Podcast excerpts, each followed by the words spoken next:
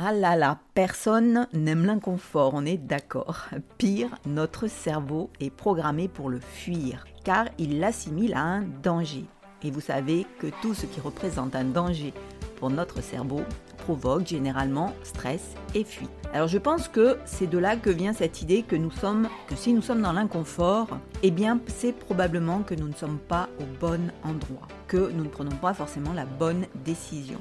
Et pourtant, dans ce podcast, on va décortiquer ensemble ce qu'est réellement l'inconfort, ce qui le provoque, et nous allons essayer de voir comment s'en accommoder et comment faire une force de ce ressenti, car c'en est véritablement une.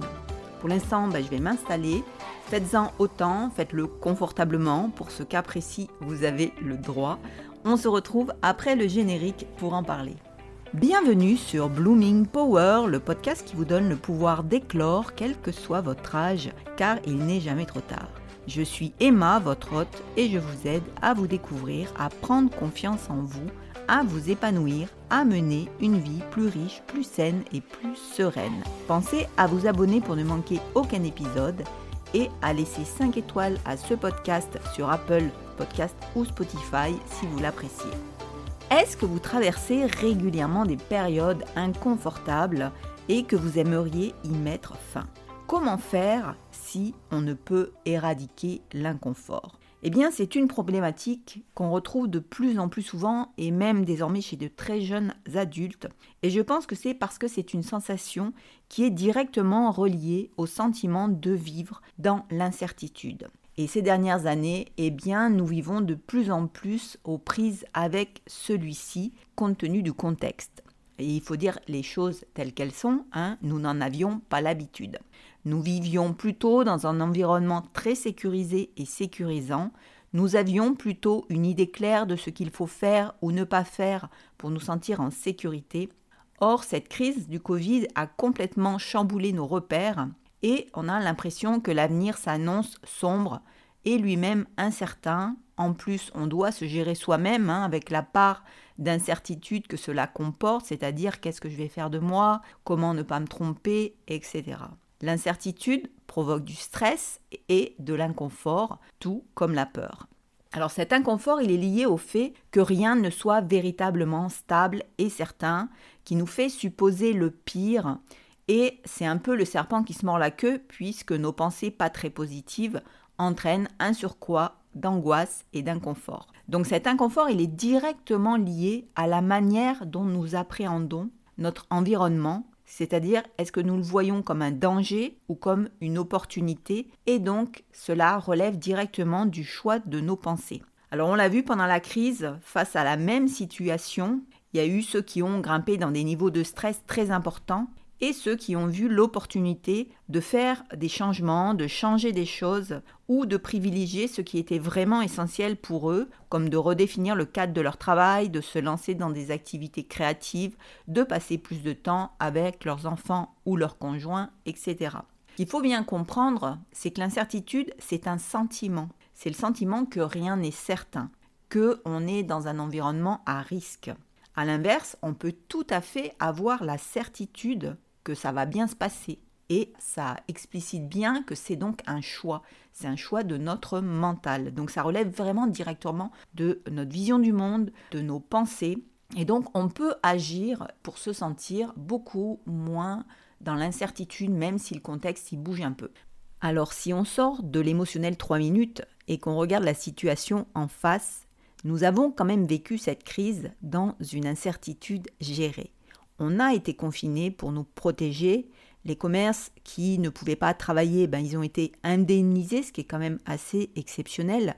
Le vaccin lui-même, il a été créé en quelques mois et ça a été une manière de réduire l'incertitude, c'est-à-dire celle de comment on allait réagir au virus, notamment pour les personnes qui étaient le plus à risque. Nous vivons donc dans une société sécurisante, mais nous ne pouvons pas non plus lui demander de gérer tout ce qui relève de nos angoisses, celles qu'on fabrique avec nos pensées. On ne peut pas lui demander de gérer le fait qu'on n'arrive pas à contrôler nos pensées. Chacun doit faire sa part, cela relève de notre responsabilité que d'en prendre soin.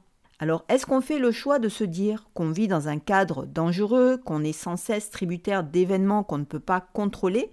Ou alors on fait le choix de la certitude, c'est-à-dire que ça va aller mieux, que ça va s'arranger, qu'on a déjà traversé des crises, des épidémies bien plus graves, et qu'il y a toujours un moment où on s'en sort. Faire confiance à la vie et se féliciter d'affronter une telle crise dans un pays comme le nôtre, où on est finalement très préservé. Donc c'est vraiment un choix, et c'est totalement en lien avec comment je pense et on peut vraiment agir là-dessus. Pourquoi je vous renvoie sur le podcast sur comment penser plus positif parce que ça va vraiment vous aider à diminuer la sensation d'inconfort. Il faut vraiment cesser de voir notre environnement comme une potentielle menace. Il faut vraiment travailler et soigner ces blessures émotionnelles qui peuvent aussi expliquer qu'on surréagisse comme ça. Si on a eu un passé euh, douloureux, on, on va être beaucoup plus sensible à l'incertitude.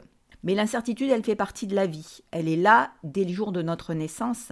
Et l'incertitude, elle est là depuis le premier jour de notre naissance parce qu'on ne sait pas du tout quand on va mourir. Mais sur cette question, on contrôle nos pensées. On préfère croire que ce sera le plus tard possible. Parce que sinon, vivre avec cette incertitude, ça serait insupportable. Donc si on peut contrôler nos pensées sur notre mort, eh bien on peut également installer d'autres pensées plus positives face aux événements incertains qui se présentent et sortir de l'anxiété qu'elles provoquent. Parce que c'est vraiment nos pensées, c'est pas les situations, c'est nos pensées qui provoquent l'anxiété.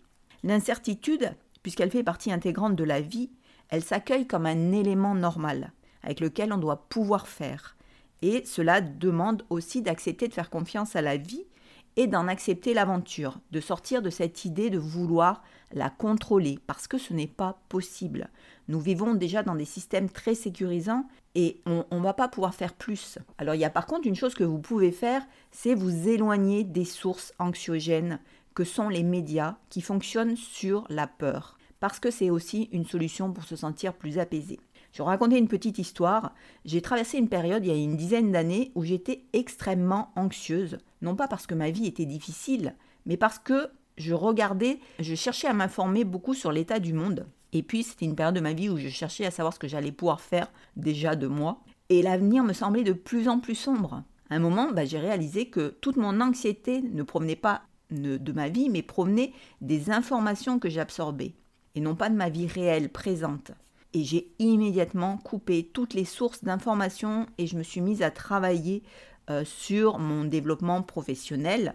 Euh, j'ai créé ma première petite entreprise et ma vie, elle a changé à partir de ce moment-là. Et depuis, j'applique la diète médiatique et les quelques fois où je l'ai rompue, comme ça, ce fut le cas ces derniers, ces derniers temps avec le prolongement de la crise du Covid, eh bien j'ai immédiatement senti poindre mon anxiété. Donc c'est bien réel l'influence de ces médias. On ne réalise pas combien cela nous influe et euh, nous projette dans un futur incertain. Et c'est ça qui est anxiogène. Ce que j'ai remarqué, c'est que si je prends les informations de l'année de ma naissance, eh ben, je vais retrouver le même genre de catastrophe, les mêmes scénarios, le même ton dramatique. Et pourtant, les années, elles ont passé, elles ont été plutôt heureuses. Donc, faites l'expérience. Moi, ça m'a permis de complètement relativiser de toute façon, il faut bien comprendre qu'on est impuissant, on peut juste agir à notre niveau. Donc il ne faut pas se laisser dévorer par ce qu'on ne peut pas maîtriser.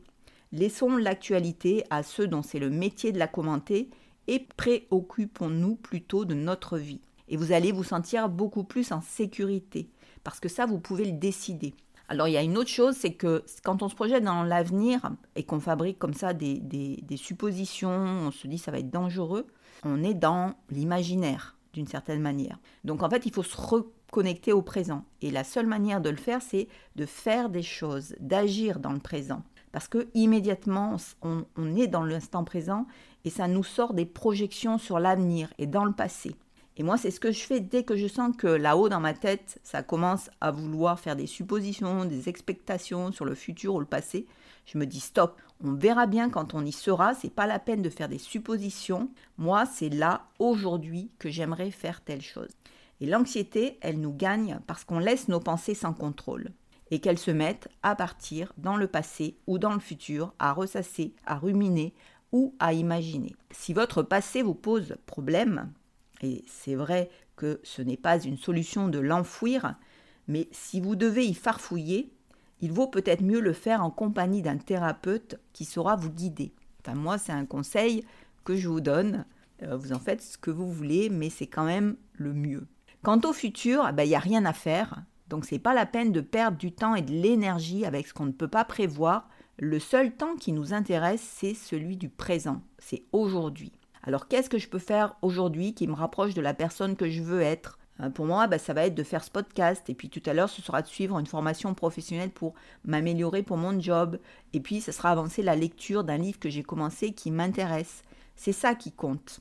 Et là, je ne suis pas dans l'incertitude. Alors, je vais vous raconter une autre petite histoire. C'est qu'il y a euh, quelques mois, je cherchais un job et j'avais mis beaucoup de critères. Il fallait que ce soit près de chez moi pour pas perdre beaucoup de temps en transport. Il fallait que l'ambiance me convienne, que je puisse continuer mon job personnel à côté. Donc il ne me fallait pas des horaires de fou et un investissement personnel qui l'empêcherait. Bref, il y avait beaucoup de contraintes. Et dans un premier temps, j'ai douté. J'ai commencé à me dire que je n'allais pas trouver, que j'allais galérer, que c'était peut-être pas la solution à mon problème, que je, que je ne me voyais pas reprendre un job salarié, avoir un patron, etc. L'incertitude de la situation m'entraînait à supputer toutes sortes de difficultés, à penser négativement. Au bout d'une journée, j'ai dit bon, stop. Tu vas pas inventer des problèmes qui n'existent pas encore. Et je me suis mise devant l'ordinateur, j'ai cherché des entreprises où postuler, j'ai écrit des lettres, et toutes ces pensées, elles, se sont évanouies pendant que j'agissais. J'ai appuyé sur envoyer et j'ai décidé d'attendre de voir ce que ça donnait sans plus y penser. Non, en fait j'ai fait mieux. J'ai joué le jeu de la loi de l'attraction. Et j'ai imaginé quelle serait pour moi la situation idéale. Un job pas loin, qui me laisserait du temps pour travailler avec mon équipe, pour me former, avoir un environnement et des collègues sympas. Et je m'en suis tenue à ce genre de pensée. Je ne me suis pas dit, tu rêves ma pauvre fille. Je me suis juste dit, c'est ça que j'aimerais. On ne sait jamais, ça peut être possible. Vous savez que je crois au miracle. Néanmoins, il n'y avait toujours aucun appel, mais je me suis dit que ce n'était pas la bonne période pour postuler qu'il fallait attendre. Deux mois plus tard, j'ai quand même le fort pressentiment que je vais trouver du travail, mais toujours rien à l'horizon. Donc je commence à chercher d'autres entreprises à prospecter pour le mois suivant au cas où. Et puis je reçois un coup de fil d'une boîte à 5 minutes de chez moi. Alors l'entretien il se passe moyen, j'ai pas de réseau et la personne elle est un peu directive, elle me propose un poste qui me convient pas vraiment, elle veut pas perdre son temps et finalement elle tranche que je n'ai qu'à passer pour faire une prise de contact. Donc c'est assez sec mais je me dis, bon, ok. Et j'évite de penser à quoi que ce soit, de tirer des conclusions malgré mon mental qui bouillonne. Je ne veux pas être intoxiqué par lui et sa manie de s'inquiéter de tout. Alors quelques jours plus tard, je vais au rendez-vous et vous savez quoi? Eh bien, ça se passe très bien. Je rencontre une personne ouverte qui me plaît immédiatement, qui entend mes attentes tout en étant intéressée par mon profil. Bref, le feeling passe bien, on est sur la même longueur d'onde et je crois même que c'est l'entretien le plus cool de toute ma vie. C'est surtout exactement ce que j'ai demandé. J'ai tous les critères que j'avais espérés. J'en suis même un peu estomaquée parce que c'est assez énorme et en même temps, j'y ai cru. Donc, ça me paraît normal. J'avais vraiment la certitude que j'allais trouver un job et que, et que ce job, il allait coller à mes attentes. Tout ça pour vous dire que nos pensées sont vraiment le truc à gérer. J'ai même envie de dire que tous nos problèmes viennent de nos pensées.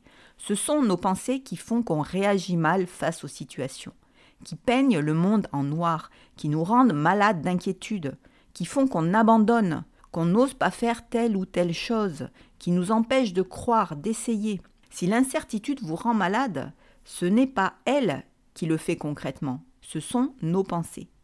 On est tout à fait capable de penser à autre chose, de faire des choses sans en tenir compte. L'incertitude, elle n'existe pas en tant que telle, c'est une projection de notre esprit. Nous ne sommes pas dans les bois démunis livrés à la nature sauvage et prédatrice en train d'essayer de sauver notre peau. Il faut revenir à la réalité et agir dans cette réalité, dans le présent, là où on devrait être et dont nos pensées nous éloignent sans cesse. Les gens pensent trop parce qu'ils ne sont pas dans le temps présent. Ils sont perdus entre le passé et l'avenir et tout ce qu'ils imaginent d'inquiétant ou qu'ils aimeraient faire.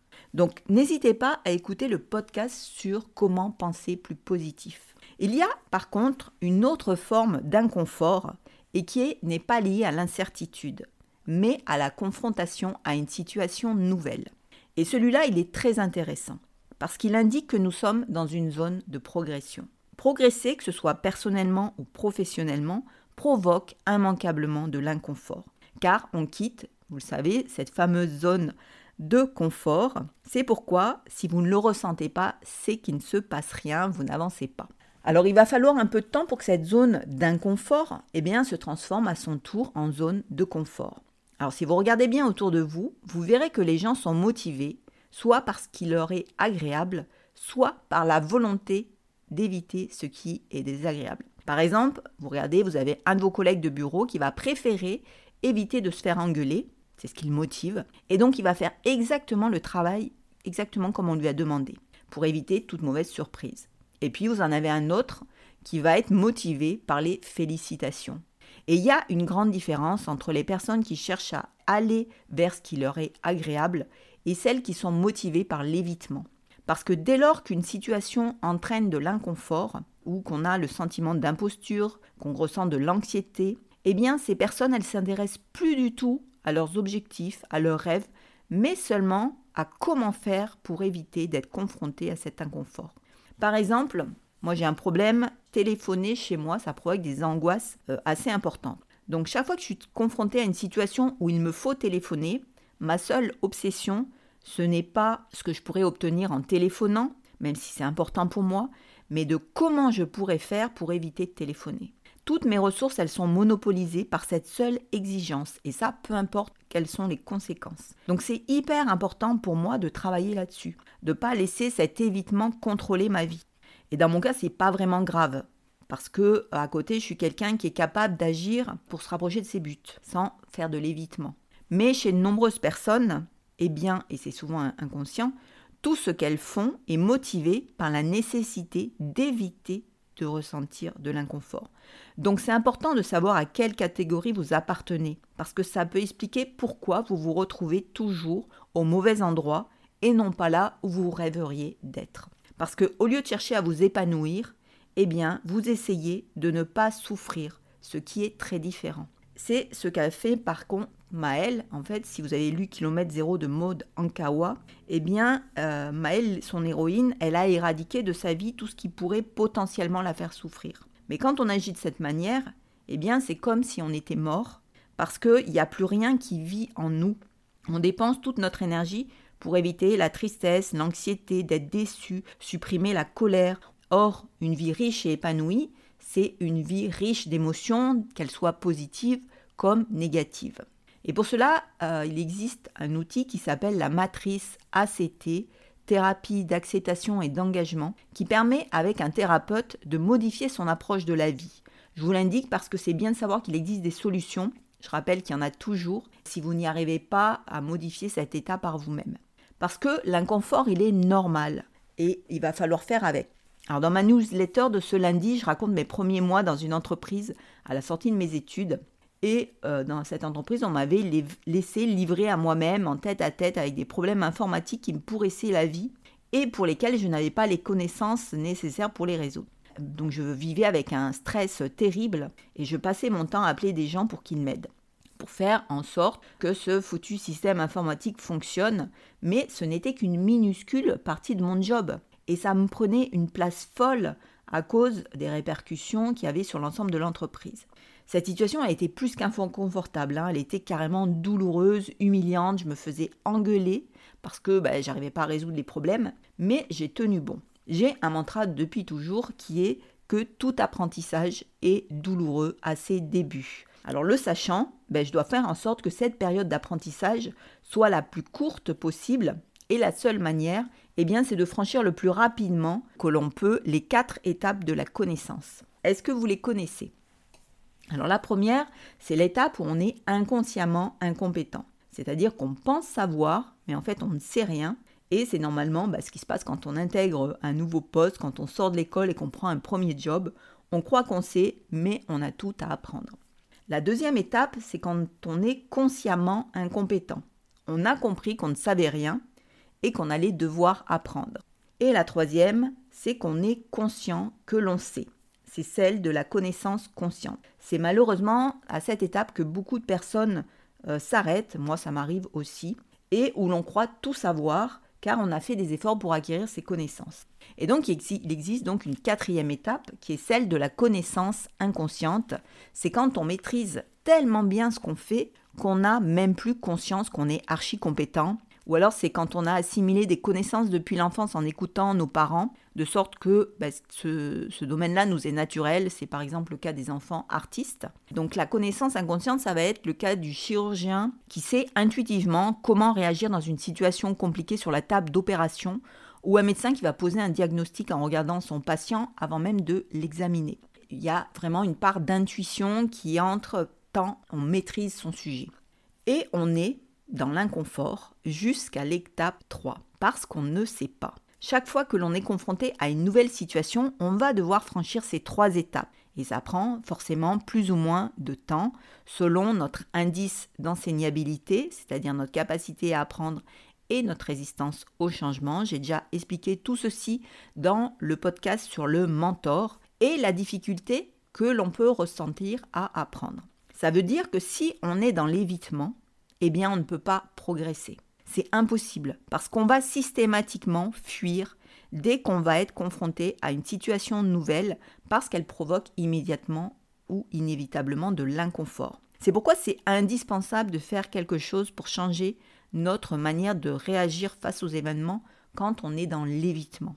Alors pour ceux qui ne sont pas dans l'évitement, eh bien ils vont pouvoir se confronter à cet inconfort à condition que ça les rapproche de leur but on est en quelque sorte, dans ces cas-là, prêt à payer le prix en inconfort pour atteindre ce qu'on convoite. C'est le cas de beaucoup d'entre nous. Et puis il y a ceux qui recherchent l'inconfort parce que c'est une manière de s'assurer qu'on progresse. Ils savent que s'il y a inconfort, ils sont en train d'apprendre quelque chose et souvent ils le transforment en jeu, en challenge. C'est un peu le principe des bucket lists quand elles comprennent non pas que des choses agréables à faire, mais des choses inconfortables à réaliser. Comme vous le voyez, l'inconfort n'est pas en soi le problème, au contraire, c'est le signe qu'on progresse. Le problème, c'est notre réaction par rapport à celui-ci. Et comprendre ce point a été très important pour moi parce que je n'étais pas du tout à l'aise avec l'inconfort.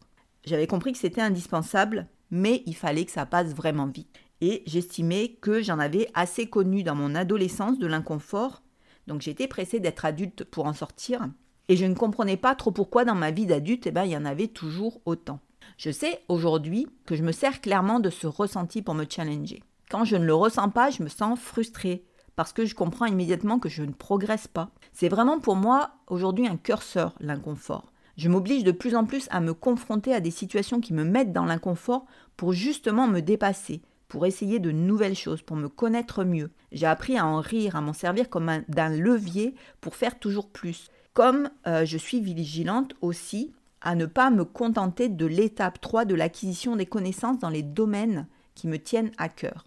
En effet, je crois beaucoup à l'excellence qui permet comme valeur hein, sur laquelle se construire et qui permet de développer ce qui fait partie de notre zone de génie et qui nous permet aussi de laisser tomber ce pourquoi on n'est pas spécialement bon ou sur lesquels on peut s'arrêter aux étapes 2 ou 3. On n'a pas besoin d'être bon partout, seulement là où se trouve notre mission, nos passions, et c'est déjà ce que je vous ai expliqué dans la loi, dans le podcast de la loi du moindre effort. Donc l'inconfort, c'est très intéressant. Ça indique à la fois ben, notre rapport à l'incertitude, notre rapport à l'évitement, ça indique également notre rapport à la progression. Et donc dans ce cas-là, on peut en faire une force. Donc regardez dans quelle situation vous ressentez vraiment de l'inconfort. Est-ce que c'est parce que vous commencez à imaginer qu'il y a de l'incertitude Donc là, il faut prendre le contrôle de vos pensées. Ou alors vous êtes dans l'évitement et donc ça va vous aider à comprendre pourquoi votre vie, eh ben, elle n'est pas exactement celle que vous souhaitez. Ou alors, ben, vous êtes comme moi, vous vous en servez désormais, vous allez vous en servir désormais comme d'un curseur. Quand vous ressentirez de l'inconfort, vous direz chouette, je progresse. Comme vous voyez, c'est quand même quelque chose de super intéressant. Alors voilà, nous arrivons sur la fin de ce podcast. J'espère que désormais vous regarderez l'inconfort d'une autre manière, qu'il s'agisse de l'inconfort généré par le sentiment d'incertitude ou euh, celui qui résulte de l'agrandissement de notre zone de confort et de connaissance. Comme d'habitude, je vous mets les liens vers les différentes ressources que j'ai citées et vers mon blog et mon compte Instagram. Vous trouverez d'autres conseils pour vous aider. Vous pouvez aussi vous inscrire à ma newsletter pour recevoir du contenu réservé à mes abonnés tous les 15 jours. N'hésitez pas à partager ce podcast si vous pensez qu'il peut aider des personnes à mieux vivre l'inconfort qui est inhérent à leur vie et à mieux gérer l'incertitude. Merci également de bien vouloir noter ce podcast 5 étoiles sur Spotify ou Apple Podcast si vous l'avez apprécié. C'est un geste important pour moi, alors merci vraiment. Et vous pouvez aussi m'envoyer un petit mot sur Instagram ou sur mon blog si vous avez des problématiques dont vous aimeriez que je parle. Pour ce qui nous concerne, on se retrouve la semaine prochaine pour un nouveau podcast. En attendant, je vous souhaite une excellente fin de semaine, qu'elle vous soit sereine et lumineuse. Je vous embrasse bien fort. À très vite.